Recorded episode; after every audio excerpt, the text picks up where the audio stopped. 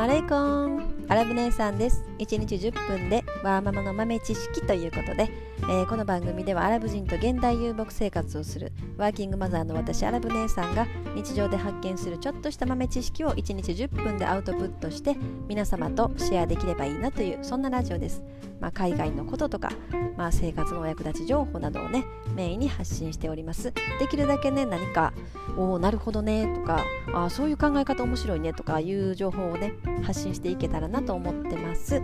はい。えー、っと今日の本題は海外へ出ると日本に帰りたくなる。でも日本にいると海外へ出たくなる、まあ、こういう症候群について喋ってみたいと思います。なんかあのー、海外で仕事されたりとか海外移住したりとかまあ、まあ、海外旅行はねちょっとこれには当てはまらない。この症候群には当てはまらない。これ症候群で私が勝手につけた症候群です。はい、海外旅行とかだとあんまり当てはまらないのかなと思いますけれどもその長期滞在ですね。海外長期で出る。もう海外に移住してしまう。そういう場合にもこの症候群なんか必ずなるんですよね私。うんなんでかなって。ね。海外へ出ると日本に帰りたくなるんですよ。でもかといって帰ってきて日本にいると海外へ出たくなるんですよ。なんでなんですかね。だ日本にいるとねもう多分やっぱりこの日本の習慣とかえっ、ー、とねなんか周りの圧力なんやろねこの忙しさかな。毎日がこう忙しく流れていくのが疲れてきて出たくなるのかな。もうなんかそういう気持ちであの海外旅行へ出たいって思われる方は結構多いと思うんですよ。まあ、それはそれでこう海外へ出ると、まあ、1週間とか2週間とかね海外旅行で滞在するとすごくね、あのー、自由な気分じゃないですけどこういい気分になって楽しんででちょっと帰る時寂しいなみたいなね。っていう感じで、まあ、日本に帰ってきたらもうなんかね日本の関西空港とかね着いた瞬間私関西なんで関西空港着いた瞬間もうなんか目覚めた気分になるっていう。もうなんかもうすぐにこう仕事のメールとかね確認しだすみたいな。もうなんかそういう感じになってしまいますよね。旅行とかの場合でも。ただ今度こう移住ってなるとまあこう移住して、うん、住んでいるとね海外に住んでるとやっぱりその日本のこの感覚がやっぱり身に身についてるとか身に染みてる日本人なので物事がスムーズにやっぱりいかないことが多いんですよね海外って。日本は本当にもうほとんどほぼ全てのことが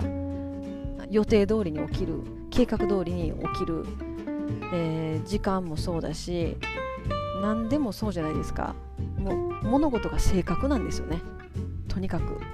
もう注文したら必ず届く。もうそんな当たり前って思うと思うんですけどでも全然当たり前じゃないんですよね。結構その日本のこのちゃんとした文化っていうのかな。ちゃんとしたって、うん、まあなんかそれって結構ね特殊だと思いますね、うん、普通にちゃんとねこれとこれとこれ注文してこれが注文したものがちゃんと家に届く。もうそれだけでもめちゃくちゃありがたいわけなんですよ。もうアメリカとか住んでてももうあんまり少ないですね。普通に店行って品物買ってても大体毎回ほぼうん、まあ、10回レストラン例えば食べに行きます。そのうちの、まあ、半分以上は多分何かしらお会計間違えてるっていうパターンは普通ですね。買い物しても、まあ、何か間違えてる普通ですよね。で何かねこうまあ例えばアメリカじゃない例えば今度は東南アジアとかだとなんか予定してた時刻にはもう絶対来ないですよね。まあ、そんなんとかは普通ですよね。でこう家家の中の、まあ、日本とかだとどっか家の中のなんか壊れた修理が必要みたいになったらもうなんか24時間以内に来ますみたいなサービスとかめっちゃあるじゃないですか家のドアの鍵壊れましたみたいな2時間以内に行きますみたいなもうそんなんほんと考えれないですよねからなんかそういう生活に慣れてるとあのー、そういうところにストレスが溜まってくんですよね。海外にいると。で日本のねあと日本のものが恋しくなってくるんです。日本のねあの、まあ、食べ物とかは結構、まあ、日本食海外でもあるので美味しいとこ行けば美味しいも食べれるんですけどでもとにかく高い。やっぱ日本で普通にこう1万円ぐらいのお寿司屋さんとかで食べれるようなお寿司が海外とかだともう3万ぐらいとか払わないとそれ食べれないとか。なんでなんかそういうものが恋しくなったりするかな。あとはまあ日本のなんかサービス。ね、エステもそうだし美容室もそうだしもうきめ細かなこのサービスが恋しくなるんですよね。まあ、これは日本人だからだと思うんですけど。でそれであの海外に移住してるともうねなんかこうリストとかを作り始めるわけですよ。もう日本にね一時帰国した時にはこれやるリストみたいな、まあね、そのリストがどんどんどんどん膨らんできてここのお店に何を食べに行くでここで何を買うとかねもうそれがもうなんか200300のこうリストになってるわけですよ。もう結構そういう方多いんじゃないかなと思います海外住まれてる方ね。うん、ででもそれかといってそれで日本に帰ってくるとなんか居心地が悪くなってくるんですよね今度反対に。なんでなんかねやっぱまあ日本はやっぱり村社会なんかなって思いますね全般的に。うんやっぱ狭いですよねその社会というかコミュニティあの SNS, SNS 上とかでもねそうでそうですけどやっぱなんか村って感じがしますよなんかそういうところがこう居心地悪くなっていくあとなんかこう何かしなあかんっていうのがね多いかな。あこのこの書類書いて送らなあかんとかね。なんか子供の学校のなんかやつとかでも何月何日までにこれを提出しなさいとかなんかそういうのめっちゃ多くないですか。でなんかとにかくこう郵便物郵送でなんか書類が届くっていうね。なんか多いですよね。で反抗してどこどこに出さなあかんとか区役所行かなあかんとか。なんかうん何て言うのかな。こう一息つくなんか漫画ないっていうのかな。とにかく常になんか考えておかない。あこれもしなあかんしあれもしなあかんしそれもしなあかんって常に考えとかないといけない状況に陥るんですよ日本にいると、うん、そういう感覚って本当ねなんか海外に住んでるとあんまりないんですよね、うん、いついつまでにこれせなあかんとかね。がないから。うんなんかその辺かな。ただでもやっぱり時間時間とかもう全ての物事が正確やっていうのはすごく助かりますよね。あの仕事をしていく上でもそうだし、まあ、生活をしていく上で本当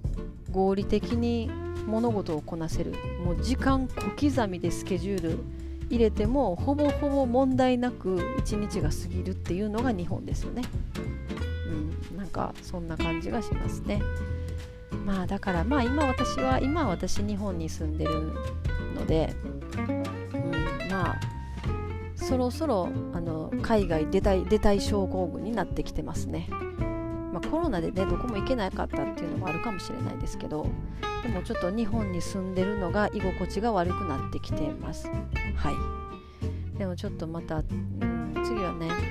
マレーシアを目指してますね。マレーシア。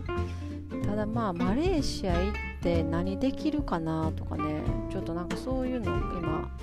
考えてます。模索してます。はい。だからマレーシアで会社を作った方が早いのかなとか。まあでも会社作ってて作ってマレーシアで何何するっていう何しようかなみたいな。うんなんかそういうのがちょっと決まってきたらね。うん。ポンポンポンと進んで移住してると思います。はい、えー、じゃあまあ今日はこの辺にしたいと思います。えー、本日もね皆様のちょっとした豆知識というかまあうんあそうななるほどねみたいなぐらい思っていてくれたら嬉しいです、えー、最後までお聴きいただきありがとうございました、えー、毎日暑いですけれども皆様のお体ご自愛くださいませということででは皆様インシャアラ人生はなるようになるしなんとかなるということで今日も一日楽しくお過ごしください。それではまっさらーん